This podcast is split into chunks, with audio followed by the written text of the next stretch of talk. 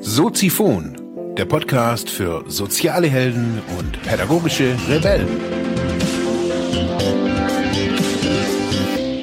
Herzlich willkommen, meine lieben Zuhörer bei Soziphon, dem Sozialarbeiter-Podcast. Mein Name ist Mark Hummer und ich freue mich, dass du wieder eingeschaltet hast. Thema der heutigen Episode ist Downshifting, wie dir deine Firma beim Runterschalten helfen kann. Ja, herzlich willkommen, meine lieben Zuhörerinnen und Zuhörer da draußen im Internet. Heute möchte ich das Thema Downshifting oder Runterschalten oder Burnout-Prävention, wie auch immer man dazu sagen mag, oder wie das jeder für sich irgendwie auch deutet, aus dem, aus einem andere, aus einer anderen Perspektive betrachten. Wieso? Aus einer, also aus einer ganz einfachen logischen Überlegung wenn ein Mitarbeiter oder wenn, wenn ich jetzt irgendwie in einer Organisation bin und ich merke, ich komme, ich bin überarbeitet, ich, das geht alles über Wochen, Monate, vielleicht über Jahre hinweg, dass ich ja mit einer, mit einer Leidenschaft vielleicht in einen Job gestartet bin und ja, irgendwann habe ich einfach keine Power mehr und ich weiß nicht mehr, woher, ich weiß nicht mehr, wo, wie das passiert ist. Also das ist der häufigste Fall, dass der die betreffende Person dann irgendwann mal in so einem, in so einem Rad, in so einem Hamsterrad ist und irgendwie, ja, sich auszehrt. Jetzt passiert es ja alles in einer Organisation und daher, ähm, wenn man sich das alles systemisch anschaut, ist natürlich, äh, wenn es einem Einzelnen oder einem einer Person oder einer Sache, einem äh, eine Position in diesem System nicht gut geht, geht es automatisch dieser Organisation eben auch nicht gut. Wenn sich das, wenn sich das mehrt, also wenn man sagt, wenn der Chef quasi von außen immer mehr Aufträge annehmen muss, ähm, um Lohnkosten oder um den betriebswirtschaftlichen Ablauf oder um die Rentabilität der Firma natürlich auch zu gewährleisten, besonders auch in, in sozialen Einrichtungen, ähm, ist es so, dass ja oftmals dann relativ spät Programme gestartet werden, um ja Gesundheitsprävention, dann werden alle ins Fitnesscenter geschickt und und und und und. Manchmal, also viele große Organisationen nehmen sich da natürlich wirklich Zeit und überlegen sich so, was was kann ich tun? Wenn sich das Phänomen mehrt, dass Menschen vermehrt eben Burnout gefährdet sind oder sogar krankheitsbedingt ausfallen, muss sich zwangsläufig die Firma, die Organisation natürlich die Frage stellen, hey, was ist da los? Und wieso passiert es? Liegt es jetzt, sind es einzelne Personen oder ist es vielleicht die, die Position oder was ist da los? Ähm, weil automatisch wird natürlich durch äh, da, nicht nur, dass ein, ein, Mitarbeiter ausfällt, sondern auch ähm, ja, auch das ganze System wird eben, also einige müssen natürlich die Arbeit mitmachen, andere Klienten werden vielleicht irgendwie weniger, weniger betreut. Ähm, egal was, also ich versuche das mal so im sozialen Sektor so zu sehen, den kenne ich halt recht gut und da habe, obwohl ich das Gleiche in anderen äh, Arbeitsbereichen natürlich auch erlebt, durch, durch die Leute, die natürlich zu mir kommen. Ja, was kann die Firma machen? Was kann ich vielleicht auch als Arbeitskollege tun, wenn ich merke, hey, mein mein Arbeits, also mein mein direkter Kollege vielleicht oder mein Chef ähm, es kann ja auch nach oben sein, dass ich sehe, hey, mein Chef wird immer irgendwie chaotischer und wirrer und aggressiver vielleicht auch, der schreit rum. Was kann man tun? Das, was die häufigsten tun, ähm, als Mitarbeiter ist, sich zurückzuziehen. Man macht es oder man erklärt es ganz häufig nicht zu seiner Sache. Erst wenn man vielleicht eine, eine persönliche Beziehung zu den Menschen hat, der gerade irgendwie äh, mit wehenden Faden untergehen geht, wenn man eine persönliche Beziehung hat, dann liegt einem das natürlich nahe und dann spricht man auch mit dem. Aber die Frage ist, was, also was kann man wirklich aktiv tun? Und ich finde, das Schlimmste, was man, was man tun kann, ist eben, sich zu distanzieren und es eben nicht zu seinem eigen zu machen. Man muss verstehen, finde ich in Arbeitskontexten und man, wir leben halt nun mal nicht mehr irgendwie im 19. Jahrhundert. Wir haben viel mehr Erkenntnisse, auch über Organisationen, über Organisationsformen.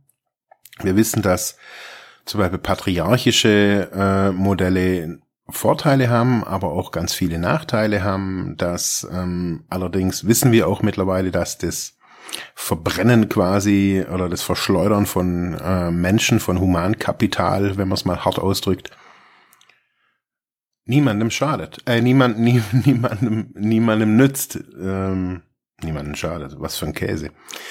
Ähm, das heißt, nur durch gezielte Förderung der Mitarbeiter am richtigen Hebel werde ich auch gute, ähm, langfristige Erfolge für meine eigene Firma generieren.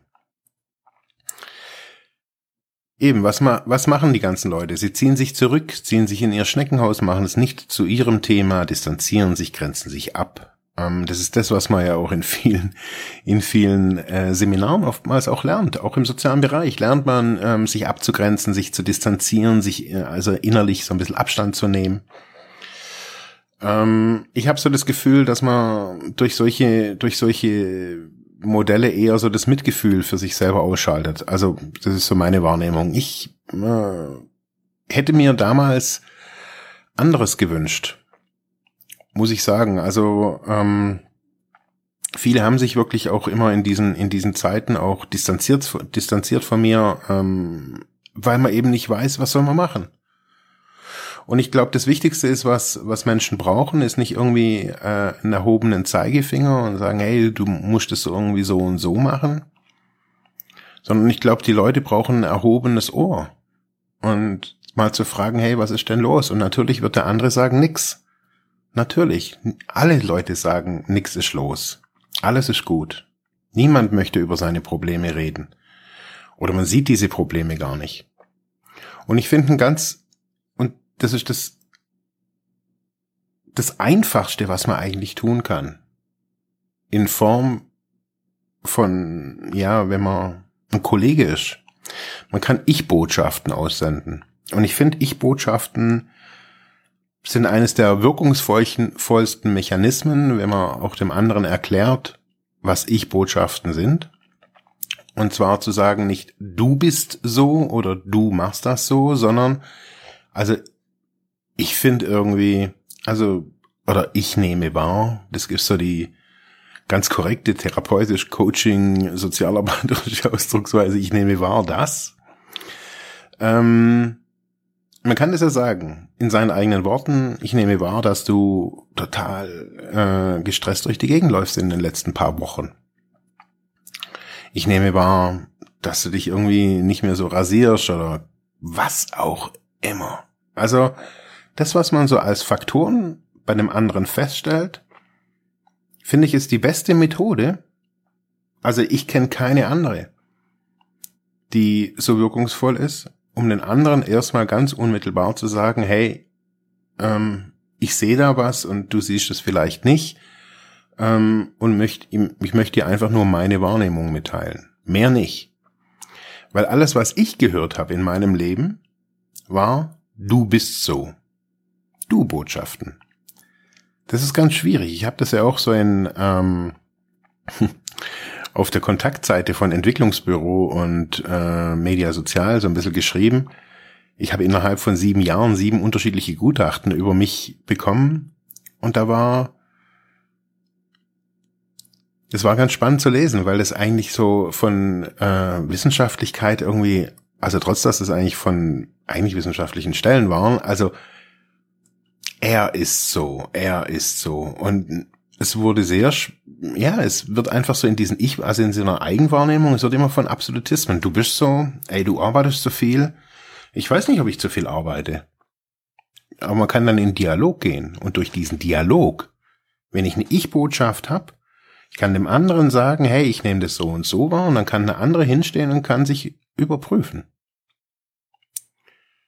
Man kann dann natürlich auch, wenn man ein bisschen fitter ist, in so einem Gespräch sagen, hey, es geht gar nicht um Rechtfertigung oder um Diskussion oder hörst dir einfach nur an. Ich finde eine Ich-Botschaft und dann das einfach auch mal stehen lassen, vielleicht keine Diskussion zu führen, ähm, finde ich in, im Teamkontext äußerst wichtig. Ja, anders kann, also anders kann man es nicht sagen. Ich-Botschaften, finde ich, sind der Schlüssel. Wenn man jetzt aber in einer Organisation ist und das äh, dreht, tritt auch bei sich selber. Also man sieht das auch bei sich selber. Man sieht das im, im anderen, was man selber eigentlich so fühlt. Man sieht, ey, scheiße, man, hey, der kämpft sich hier auch irgendwie jeden Tag hier an. Der mault auch die ganze Zeit rum. Vielleicht irgendwie ist das ja irgendwie auch bei, äh, man sieht es ja oftmals auch bei, bei Lehrern, äh, die maulen ja auch gerne irgendwie oder erzählen sich auch immer gerne irgendwie so, wie schwer sie es haben oder warum es irgendwie oder was gerade irgendwie nicht so gut läuft. Die sehen ganz oder erzählen sich ganz wenig. Also habe ich immer so das Gefühl, was so gerade toll ist. Also die Lehre, die ich immer wieder auch so höre. Jetzt kann man sagen, hey, ich nehme irgendwie wahr, ja, dass du gar nicht mehr so das Positive siehst. Und dann kann eine andere, kann natürlich dann sagen, ja, Stimmt, ist ja nur noch irgendwie Käse hier. Aber dann kann man in Dialog gehen. Und man kann, man kann, man kann sprechen. Und durch das Sprechen schafft man eine Beziehung, schafft man eine Verbindung zu dem anderen. Und man kann das auch zu einem Chef sagen. Ich weiß so, dass es immer schwierig ist. Also ich habe mal so ein Beispiel gehabt, so von einer, in einer Klinik. Ähm, wenn da in einem OP-Saal zum Beispiel, wenn äh, da kommuniziert wird, ist eine ganz spezielle Kommunikation, auf jeden Fall sollte es auf jeden Fall so sein. Ähm, die Kommunikation im OP-Saal ähnelt der von Piloten, der Crash Communication, also da, da wird immer so ein Doppelcheck gemacht, also den Tupfer, ja, den Tupfer, dann die Schere, ja, die Schere, also dass auch die, die Begrifflichkeiten nicht verwechselt werden, weil da muss es schnell teilweise zugehen und da muss man wissen, wie was kommuniziert wird. Bei Flugzeugen ist es eben auch so. Und jetzt ist aber das Problem, dass zum Beispiel im OP-Saal der Chirurg aufgrund seines Berufsstandes quasi der Gott ist. So ein alter Chirurg, der halt schon irgendwie, keine Ahnung, äh, schon lange in einem Krankenhaus ist, der ist quasi der Gott. Und wenn er sagt, das, dann, und der andere versteht was anderes, oder der nuschelt, wer hat jetzt recht? Der nuschelnde Chirurg oder der, keine Ahnung, der äh, Anästhesist, der es halt irgendwie falsch verstanden hat. Ja, genau da ist das Problem. Hierarchiestufen. Hierarchiestufen, Kommunikation, wie spreche ich das an? Wie gehe ich zu einem zu einem Chef und spreche an, ey, wenn ich das Gefühl habe, der ist total busy, total überarbeitet und wir hätten so viele Ideen, so die Sekretärin hätte eine Idee, wie könnte man eigentlich die Firma viel besser aufstellen, viel effizienter, aber der der denkt irgendwie permanent irgendwie, er muss es selber schaffen und dadurch ja, gräbt er sich sein eigenes äh, Grab. Wie komme ich zu dem hin? Mit Ich-Botschaften. Herr so und so, ich nehme wahr. Also für mich sieht es gerade so aus, als müssten Sie. Wir hätten da als Team ja vielleicht auch noch Ideen, um vielleicht ja die Firma neu aufzustellen und und und und und. So kann man mit Hierarchiestufen umgehen, mit Ich-Botschaften. Ich habe zu dem zur Recherche von äh, jetzt der heutigen Episode bin ich auf einen auf einen Artikel gestoßen von Henrik Epe, der eigentlich jetzt mit Ich-Botschaften gar nichts zu tun hat, aber der für mich ein ganz wesentlicher Teil ist. Was können Organisationen auch tun? Was können Chefs tun? Teams tun? Ähm, ja, um genau solchen Problemen, also wie Burnout, vorzubeugen. Er hat den Artikel gar nicht dazu geschrieben. Es geht in diesem Artikel um agile Organisationsmethoden, also wie dynamisch und eben agil sich heute soziale Organisationen aufstellen sollten, können, müssen vielleicht auch. Und in diesem Artikel wird ganz viel eben über Dynamik gesprochen, über Methoden, die ganz aus anderen Bereichen kommen und die man vielleicht irgendwie nicht adaptieren kann, aber vielleicht Teile davon übernehmen kann, um eben das Arbeiten heute und das Arbeiten heute ist ja, wie ich ja schon in der letzten Episode oder in der vorletzten eben gesagt habe, es ist mehr getaktet, es ist äh, mehr gefüllt, also sei es jetzt mit Informationen, aber auch mit Geschwindigkeit, also die, die Komplexität nimmt zu. Äh, er schreibt eben zum Beispiel auch die Veränderungsgeschwindigkeit, also wie, wie schnell sich irgendwie Klienten verändern. Man innerhalb von jetzt bei mir 15 Jahren, ich habe neulich erst meine, meine frühere Psychologin wieder getroffen, die sagt, hey Mark, die Klienten, die jetzt heute kommen, die sind, die sind komplett anders. Irgendwie die, die, die, die Suchtler von heute sind anders wie die Suchtler von damals. Und das hat man damals zu uns schon gesagt. Alles verändert sich und auch damit müssen sich auch die sozialen Organisationen verändern.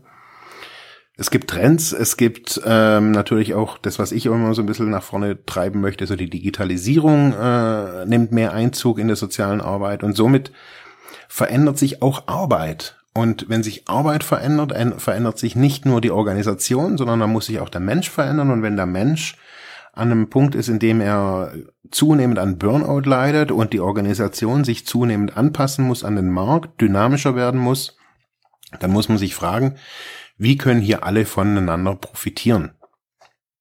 Das sind so die Abschluss, abschließenden Worte. Mich würden Kommentare zu der Episode wirklich brennend interessieren und schreibt mir, sprecht mir Audiokommentare auf. Kann man immerhin 90 Sekunden. Ich baue das in die nächste Episode ein. Danke fürs Zuhören. Ciao. Ja, das war's für heute mit diesem Thema. Ich hoffe, ich konnte dir weiterhelfen, vielleicht Denkanstöße geben oder sogar ein bisschen inspirieren. Ich würde mich freuen, wenn du Soziphon weiter unterstützt, indem du weiter zuhörst, mich auf iTunes bewertest, Kommentare schreibst oder diese Episode per PayPal oder Flatter finanziell unterstützt. Dankeschön.